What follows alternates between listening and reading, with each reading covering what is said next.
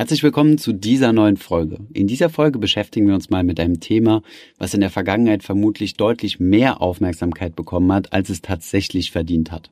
Seit 2011 wird europaweit eine neue Steuer diskutiert, die gerade bei Privatanlegern ziemlich bitter aufstößt. Es handelt sich hierbei nämlich um die Finanztransaktionssteuer. Diese Steuer war ursprünglich vorgesehen, um wilde Zockerbanken etwas zu bändigen und trifft im Endeffekt, so wie sie heute ausgestellt ist, beziehungsweise heute entworfen wurde, eigentlich überwiegend uns als Privatanleger. Um diese Steuer einmal besser zu verstehen und etwas Licht ins Dunkle zu bringen, habe ich mit einem Steuerberater telefoniert, der sich das Ganze mal etwas genauer angeschaut hat. Viel Spaß bei dieser Folge.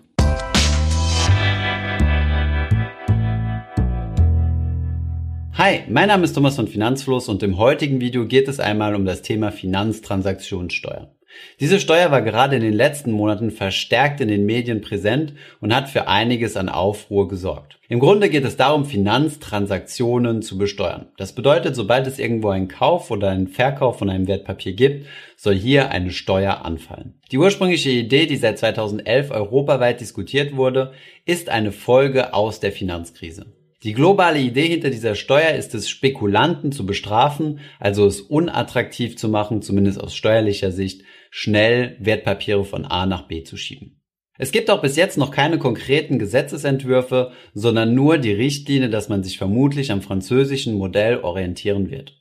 Wie dieses französische Modell genau funktioniert, was von dieser Finanztransaktionssteuer zu halten ist, wer bevorteiligt und wer benachteiligt wird, damit habe ich mit einem Experten gesprochen, nämlich mit Rechtsanwalt und Steuerberater Boris Erbe. Den Ausschnitt aus diesem Telefonat zeigen wir euch jetzt.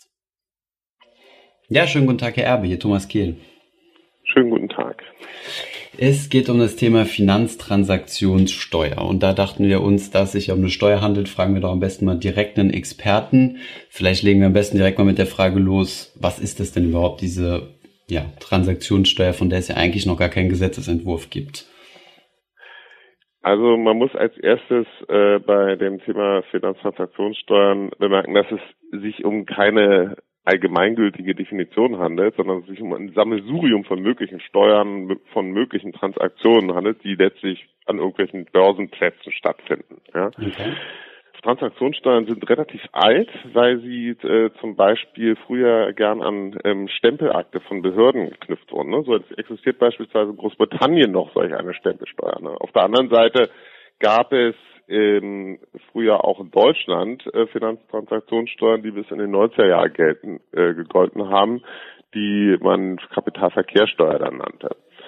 Was gegenwärtig jetzt äh, geplant ist, soll ja nach dem französischen Vorbild sozusagen gesetzt werden. Genau. Und die Franzosen haben eine relativ eingeschränkte Transaktionssteuer zum Gesetz gemacht, die letztlich nur ähm, erfasst ähm, Verkäufe von an Börsen notierten Aktiengesellschaften und auch nur solche, die mindestens eine Marktkapitalisierung von einer Milliarde Euro erreichen, was jeweils für das Vorjahr äh, von dann einer zuständigen Behörde in Frankreich verbindlich festgestellt wird. Im Dezember für das Folgejahr dann richtig. Genau, so hatte ich das auch gelesen. So. Mhm. Und dieses französische Modell soll dann in, auf ganz Europa umgesetzt werden. Ist das der Plan?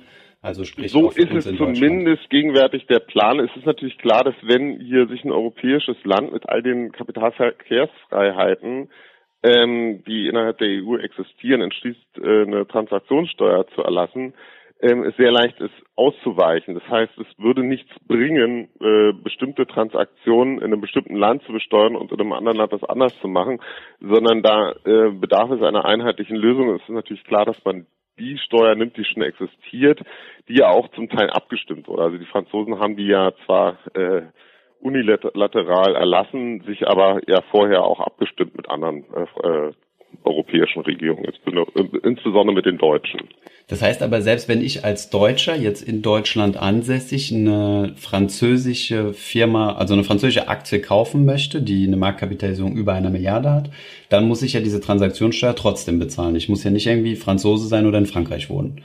Genau, der Anknüpfungspunkt ist weder von der Person des Käufers oder Verkäufers abhängig und auch nicht von dem Börsenplatz. Der kann durchaus äh, weltweit überall liegen sondern von der Tatsache, dass es sich um eine französische Gesellschaft mit Sitz in Frankreich handelt.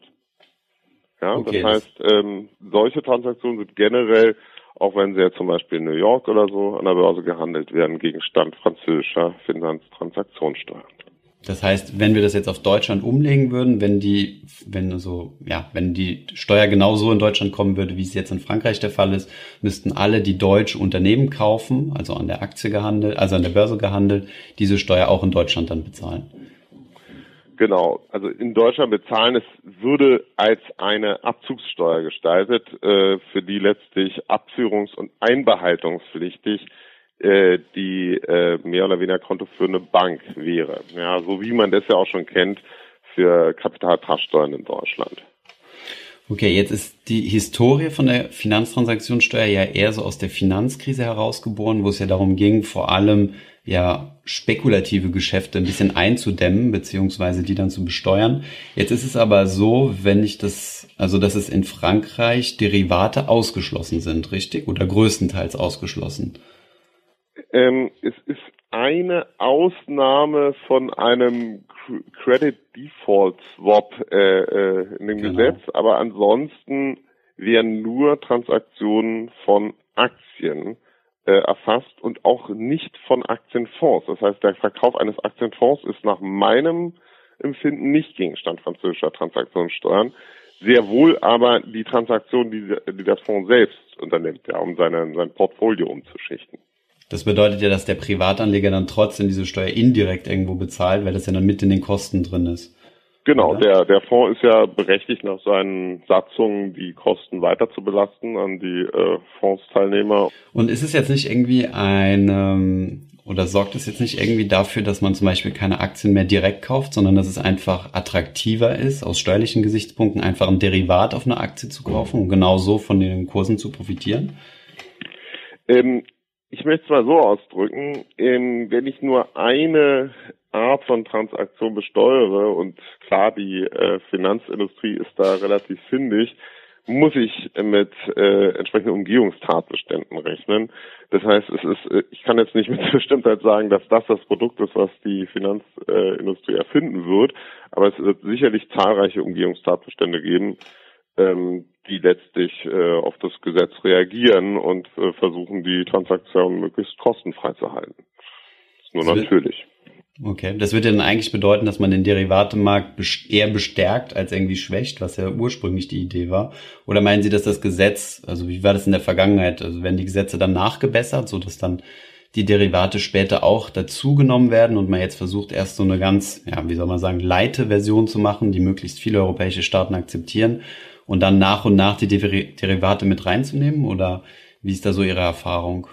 Nun muss man natürlich sehen, ähm, warum, äh, also was ist der Gesetzeszweck dahinter, warum man solch eine äh, Transaktion ausgenommen hat. Ähm, es dürfte eher äh, daran liegen, dass man den Derivaten und Optionen und den Terminbörsen durchaus einen ökonomischen Zweck zubilligt. Ja, die haben ja durchaus ähm, nehmen wir mal als Beispiel die Ernte von einem Bauern, die der halt vorher am Markt verkauft, ja, die haben ja durchaus einen Finanzierungszweck, den man möglicherweise der Wirtschaft nicht nehmen wollte. Aber was genau die Beweggründe äh, waren, nur solche Aktien zu äh, besteuern, äh, das ist mir zumindest schleierhaft, kann ich auch nicht ersehen aus irgendwelchen Sachen. Mhm. Insofern ist es nicht klar, ob die Steuer nicht irgendwann erweitert wird. Ich vermute aber eher nicht. Ja. Okay. Das ist auch historisch so, dass man Derivate meines Wissens nie besteuert hat. Die haben teilweise sehr, sehr hohe Transaktionswerte und ähm, man würde den eigentlich dahinterstehenden ökonomischen Zweck dann auch vernichten. Okay. Jetzt Jetzt könnte es ja sein, dass der, dass deutsche Aktien irgendwie benachteiligt sind gegenüber, wenn ich jetzt zum Beispiel, äh, ja, keine Ahnung, sage, ich möchte einen Autobauer kaufen, dass ich dann sage, jetzt kaufe ich noch keinen deutschen, weil hier gibt es ja eine Transaktionssteuer, dann kaufe ich lieber ja, eine Firma, die ungefähr gleich strukturiert ist im Ausland. Wie sehen Sie das? Meinen Sie nicht, dass das den deutschen Aktienmarkt ein bisschen benachteiligen könnte? Also, dass es für, zumindest mal für Anleger weniger attraktiv ist? Nun, man muss natürlich den Steuersatz sehen, der hier nur, nur 0,3 Prozent betragen soll. Das ist also ja. zumindest der französische Steuersatz.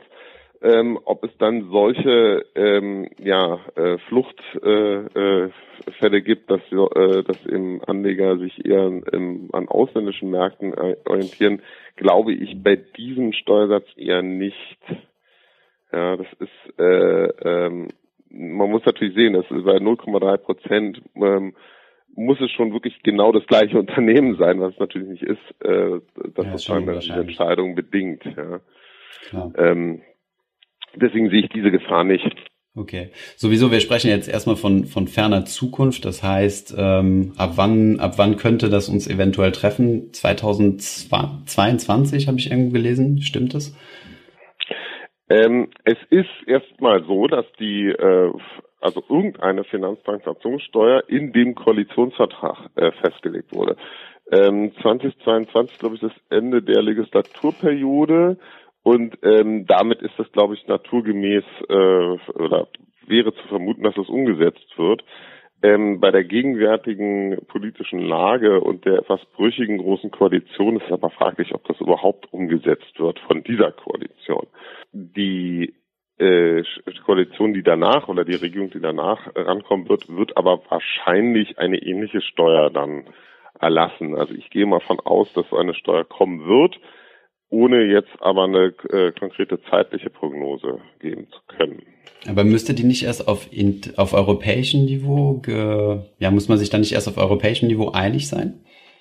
Man, es wäre wünschenswert, das zu tun, aber man sieht ja am Beispiel von Frankreich, dass man das auch unilateral erlassen kann und abwarten kann, dass die anderen Staaten reagieren. Ja, natürlich haben Deutschland und Frankreich innerhalb der EU sicherlich auch ein gewisses Gewicht, äh, andere Länder mehr oder weniger zu zwingen, äh, eine solche Steuer zu erlassen, wenn es wünschenswert ist. Ja, und ich denke mal, dass das dann eher ein generelles europäisches Phänomen innerhalb der Eurozone auf jeden Fall sein wird zu dem ökonomischen Sinn und Zweck dieser Steuer. Was ganz grundsätzlich mit solchen Finanztransaktionssteuern verbunden sind, weswegen sie grundsätzlich auch nicht so negativ anzusehen sind, ist, dass man die kurzfristige gegenüber der langfristigen Anlagemöglichkeit verteuert. Und damit, das ist im Grunde das beste Argument für solche Steuern, weil man eben die Menschen oder die Anleger mehr oder weniger zwingt, über einen längeren Haltezeitraum diese Transaktionssteuer zu amortisieren. Ja, wenn ich also sozusagen ein Wertpapier bei zehn Jahre halte und das dann über diese Zeit runterbreche, ist natürlich die, die Belastung der Transaktionssteuer auf den Zeitraum äh, oder auf einzige Zeitabschnitte berechnet viel, viel geringer. Ja? Okay, das heißt, es verhindert kurzfristigen Handel, also schnell mal rein, raus und Spekulation quasi. Genau, wobei ja der kurz, also genau das ist ja letztlich der Zweck gewesen, ähm, dass man den kurzfristigen Handel verteuert hat. Insbesondere kam das bei Finanzkrise auf, weil eben der äh, kurzfristige ähm, Handel mit ja, verseuchten Wertpapieren äh, als sehr negativ angesehen wurde. Und dieser Nutze ist im Grunde ja weggefallen, ne, weil man ja letztlich eine Aktie an einem Unternehmen ja, eher kauft für eine langfristige, äh, äh, gerade wenn es also eine Börsenkapitalisierung von einer Milliarde Euro erreicht, eher für eine langfristige Anlage benutzt. Ja. So ja. ist im Grunde der eigentliche ursprüngliche Zweck, solche kurzfristigen Transaktionen zu verteuern, so ein bisschen verloren gegangen bei der Steuer. Und er hat jetzt natürlich das Problem wiederum, ne, bei den äh, Finanztransaktionssteuern oder generell der Verkehrssteuer, ne, das ist ja letztlich eine, eine spezielle Verkehrssteuer, ist, dass ich immer die am wenigsten Vermögenden belaste. Ja, das gilt zum Beispiel für die Umsatzsteuer oder auch für die Grunderwerbsteuer. Derjenige, der jetzt noch schon ein umfangreiches Aktienportfolio hat und nicht unbedingt irgendwas umschichten muss, der ist ja viel weniger belastet als derjenige, der jetzt eine vermögensbildende Maßnahme trifft, weil er sich zum Beispiel seine Altersversorgung herstellen will. Und das sehe ich an dieser Steuer ein bisschen problematisch an, dass es sozusagen wiederum letztlich zu einer Umschichtung von unten nach oben führt letztlich, ja, indem man solche Transaktionen belastet, zu denen eher ärmere Leute gezwungen sind, wenn sie sich ihr Aktienportfolio aufbauen, ja. Genau, und Finanzinstitute auf Derivate ausweichen können, was ja dem Privatanleger in der Regel nicht so unbedingt möglich ist. Genau, ne? also man trifft am Ende denjenigen, die man eigentlich gar nicht treffen wollte, wenn eine solche Steuer in dieser Form wirklich dann gesetzt werden sollte. Das heißt, positiv sehen Sie an dieser Steuer, dass hier mehr ein Fokus auf das langfristige Anlegen gesetzt wird. Negativ ist es so, dass es eher die Kleinsparer stärker trifft als jetzt Finanzinstitute oder ja, vermögende Privatkunden? Also wie gesagt, positiv ist an generell an einer Finanztransaktionssteuer die, äh, dieser besagte Effekt, dass sozusagen eine äh, kurzfristige Investition gegen Marktplatz verteuert wird. Den wird aber diese geplante Steuer nicht haben. Ja, weil diese Steuer eben eher auf langfristige Anlagen abstellt, weil wer kauft sich, man kauft sich ja keine äh, Aktie an einem börsennotierten Unternehmen, um damit an einem Tag wieder einen, einen, Gewinn zu machen oder so. Da nutzt man wahrscheinlich eher kleinere Papiere. Oder ein Derivat. Oder ein Derivat, ne, die also riesige äh, äh Schwankungen haben und damit äh, läuft sie meines Erachtens dem ursprünglichen Zweck eher zuwider. Okay, das heißt, es unterstützt nicht den Fakt äh, oder es unterstützt nicht dabei, langfristig zu investieren. Nee, okay. es verteuert ist und belastet auch noch diejenigen, die letztlich Aktien erwerben wollen, äh, weil sie sozusagen eine alternative Anlageform gewählt haben. Okay. Und das ein Zahl für die kleinen Leute, ja, die man ja gerade dazu bringen möchte, diversifiziert zu investieren. Also nicht nur ihr Geld in Immobilien, Sparkonten zu stecken, sondern eben auch durchaus einen Teil ihres Vermögens im Aktienmarkt anzulegen. Rendite stark, ja. Ja, vielen Dank auf jeden Fall für Ihre Einschätzung. Das war auch schon mein Austausch mit Rechtsanwalt und Steuerberater Boris Erbe. Ich hoffe, es ist nicht zu langwierig geworden. Ich konnte aus dem Gespräch aber einiges mitnehmen. Wichtig für uns als Privatanleger ist zu wissen, dass es zunächst einmal diese Steuer noch gar nicht gibt und dass es sie vermutlich vor 2022 auch nicht geben wird. In welcher Form sie dann kommt und ob sie tatsächlich ausschließlich Aktien besteuert, wie es größtenteils in Frankreich der Fall ist, oder ob auch Derivate mit eingeschlossen werden, das werden wir dann sehen, wenn diese Steuer eingeführt wurde. Als Privatanleger solltest du dich meiner Meinung nach diesbezüglich aber nicht verrückt machen. Es wird immer steuerliche Änderungen geben, wie es jetzt zum Beispiel im vergangenen Jahr auch bei Investmentfonds und ETFs der Fall war. Und es wird auch nach der Finanztransaktionssteuer noch weitere Änderungen geben. Das Wichtigste bei der Geldanlage ist, dass du dich für eine Strategie entscheidest, diese Strategie auch konsequent durchziehst und erst dann kommt die steuerliche Optimierung. Ich hoffe, diese Podcast-Folge hat dir gefallen. Wenn ja, dann zöger doch nicht in deinem Umfeld bei deinen Freunden und Bekannten von diesem Podcast zu sprechen. Und wenn du auf iTunes bist, dann lass uns doch gerne eine Bewertung da und einen Kommentar, denn das hilft uns, mehr Menschen zu erreichen und für das Thema finanzielle Bildung zu begeistern.